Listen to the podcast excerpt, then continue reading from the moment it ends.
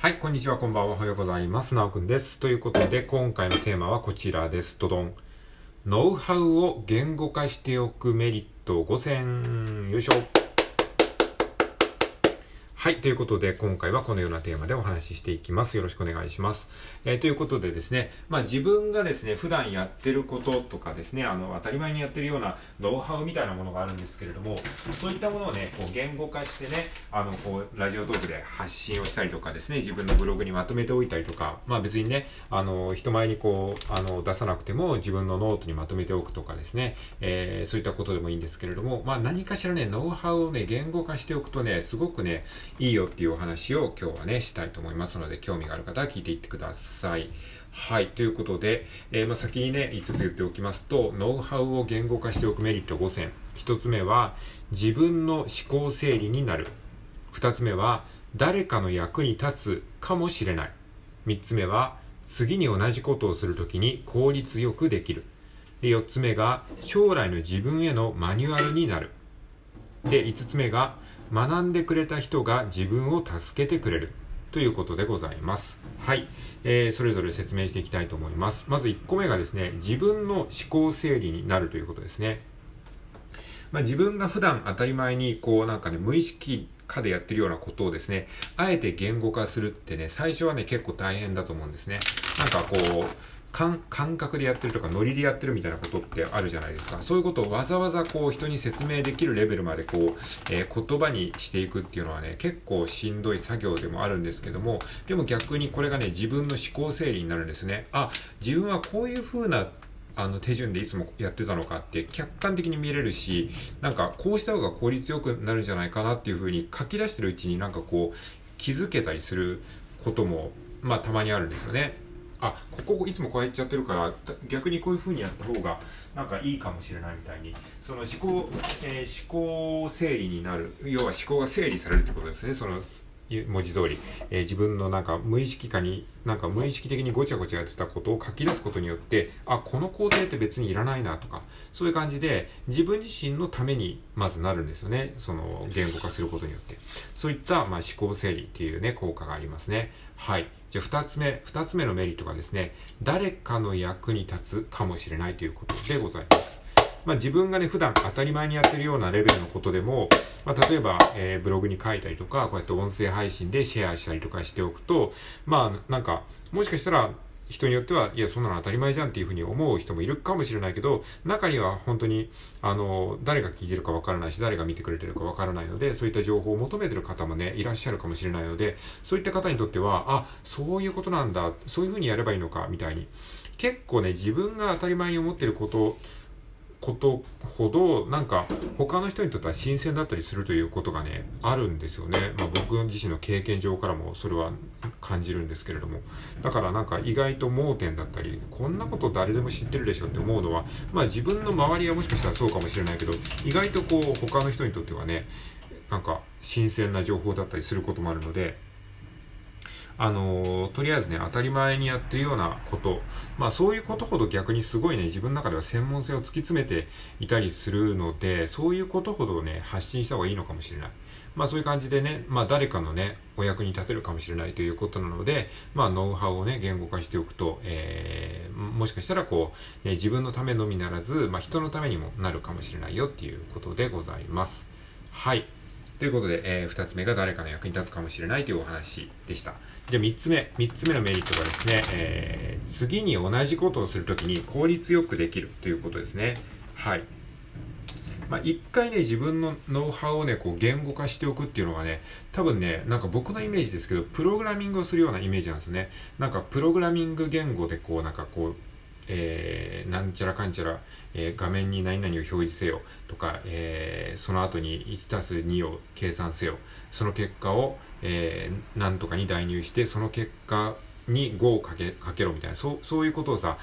みたいなことを自分の脳内でやるような感じなんですよね。そうやって一行一行その、あのープログラミングしていくわけですね。自分が無意識にやってる行動すらも。でそうすることによってそれがよりこう簡潔になっていくんですね。さっき言ったように思考整理されるので書いてるうちにあこの作業別になくてもいいやってことが自分で気づいたりするのでよりそのプログラムのソースコードがすごいこうなんか簡略化されて、で、プログラミングっていうのもなんかごちゃごちゃした書き方をすると動作が遅くなっちゃうんですけど、そのソースコードですね、プログラミングの、あの、その、えー、文章を、あの、すっきりと整理させることによって、例えば、1つの動作で100行のプログラミングのコードが必要だったところを、え、ー、と、まあ、いろいろと整理して関数にまとめたりとか、あの、1つのこう、なんかこう、えー、作業を50行ぐらいある作業を、まあ、10行ぐらいの関数にまとめたりとか、そうやってこう、ぎゅっとこう、コンパクト化することによって、あのー、例えば、えっ、ー、と、100行のソースコードを20行ぐらいにもし圧縮することができたら、当然その分ね、動作も速くなると思うんですよね。まあ、これはあくまでそのイメージですけどね、脳内でそういうようなことが行われてるんじゃないかっていう、なんとなくのイメージなんですけども、つまり何が言いたいかっていうと、自分の、えー、その、ノウハウを言語化することによってその自分の脳内のプログラミングのソースコードを、え、ー、と圧縮することができるので結果的にその作業が速くなるんですね。自分の動作スピードが速くなるんですよね。だからそのプログラミングのソースコードをきれいに整理したことによってアプリの動作が速くなるみたいな感じで、えー、自分にも自分の脳内にもそれができるような気がしてるんですね。えー、なので、その、ノウハウを言語、ノウハウを言語化することによって、次に同じことをするときに効率よくね、できるようになるんじゃないかなというふうに、えー、思っております。はい。ということで、えー、メリットの3つ目が、えー、次に同じことをするときに効率よくできるということでございます。はい。で、4つ目、ノウハウを言語化しておくメリット4つ目は、将来の自分へのマニュアルになるということですね。はい。えー、このノウハウをね、例えば自分のブログにブログ記事としてまとめておくと、まあ、将来の自分へのマニュアルになるんですね。これはまあ、微暴録みたいなイメージですね。まあ、その、その時さ、自分がやりたいことを、例えばネットとかで一生懸命調べるじゃないですか、やり方、〇〇、スペースやり方みたいな感じで調べても、で、その時にとりあえず、あ、分かった分かったってなって、あの、やるじゃないですか。で、当然その時は自分がやってるから覚えてるんだけど、やっぱりね、その、身についてないことっていうのはしばらくやらないというのを忘れちゃうんですよね。で、その時はいろいろ覚えていてもですね、しばらく経つと、あれ、そのやり方何だったっけなって思って、また結局〇〇スペースやり方みたいな感じで調べ始めるんですよね。で、そうするとやっぱり、あの、インターネットの情報って玉石混合だし、いろんな情報が溢れてるので、結局その何ページも何ページもそのまた Google 検索をして、あの、またその、あの、いい情報があるサイトにたどり着くまでにたくさんのページを調べなきゃいけないんだけど、それが自分のブログにまとまってたら、例えば〇〇のやり方についてはこのページがいいですよぐらいなメモだとしても、あの、また将来同じようなことに迷った時に、ああ、そうだ、これ、ここに書いてあるわっていう風に、そのリンク先のメモだけでもあれば、やっぱり情報にアクセスするその時間は短縮できるわけじゃないですか。とか、まあ、もっといいのは自分なりに、あの、その、えー、情報を噛み砕いて自分なりにまとめてマニュアル化しておけば、やっぱり自分のために書いたものだから自分が一番わかりやすいですよね。そういう感じにしておくと、やっぱりこう、なんかその将来の自分へのマニュアルになるんですよね。ああ、なるほどな、みたいな感じで。で、忘れた頃にまたそれを見て、その昔書いてくれた自分が教えてくれるみたいな感じになるので、まあそういうふうに、まあノウハウを言語化しておくと、まあ将来の自分がね、助けられるっていうこともね、あると思います。あとはね、その、そうやってマニュアル、自分用のマニュアルみたいに作ったつもりのものが、意外とこう、例えばさ、あの自分の知り合いとかが、〇〇のやり方を教えてくんないとか、〇〇どうやるのみたいに言ったと、言われた時にさ、あの、説明はできるんだけど、ちょっと説明めんどいなってことあるじゃないですか。自分が得意なことについて周りの人に、ま、それでどうやってやるのとか、みたいに言われた時に、あ、それだったらこのサイト見るといいよみたいな、そういうサイトを自分のところに用意しておけば、そのね、あの、なんとかのやり方知らないって言われた人に、自分のサイトのその適切なページリンクを紹介してあげると、ああ、すごい情報きれいにまとまってるね、ありがとうみたいな感じで言われたりするんですよね。まあ、これ実際僕も経験があるんですけども、なんか自分の微暴録のためにまとめといた、なんかこう、ブログ記事だったんですけど、たまたまなんか話の流れで、その、それについてちょっと詳しく知りたいみたいに言われた時に、あ、そういえば自分昔、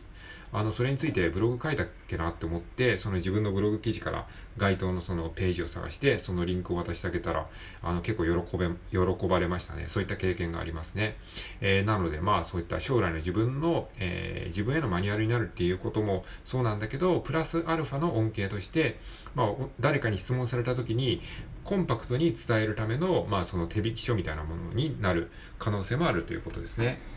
はい。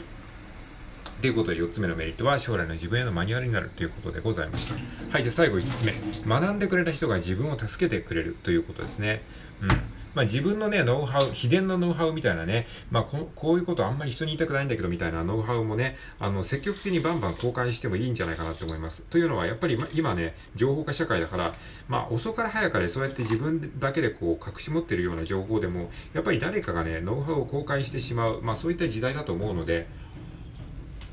そうなったらもう自分からね、どんどんどんどんその、あの、ノウハウをね、みんなにこうシェアする、共有するぐらいな感じの気持ちでね、えー、公開していくといいと思います。まあ、僕もなんか、あの、そんなに後悔したことはないですし、まあ、むしろ恩恵の方が多いですね。さっき言ったように、その、自分のためになるし、あの、まあ、誰かの役に立ったりして喜んでもらえるし、っていうことなので、まあ別にそんなに、あの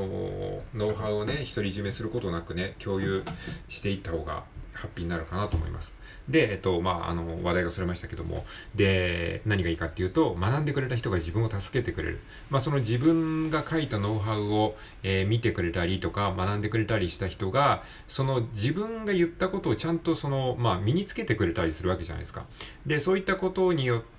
あの、自分が、その、いちいち説明しなくても、その人がこう、いろいろと僕が言ったノウハウをちゃんと、えー、やってくれて、それでこう、動いてくれたりすることがあるんですよね。そういったメリットがあるので、あの、ね、自分のその後輩を育てるって言ったらおこがましいですけど、そういうぐらいのつもりで、こう、ノウハウをね、えー、発表していくと、まあ、いずれそうやってね、あの、助けてもらえたりすることがあるかもしれないです。でやっぱりそうやってノウハウを、あの、こう、お伝えしてたので、なんか知らず知らずのうちに学んでくれてた人が恩義を感じてくれて、あの、こう自然にこう助けてくれるみたいな流れがね、まあいずれできるかもしれないので、まあそういったメリットもあるんじゃないかなと思います。はい。ということで今回はですね、ノウハウを言語化しておくメリット5選というテーマでお話ししました。えー、もしよければ参考にしてみてください。はい。ありがとうございます。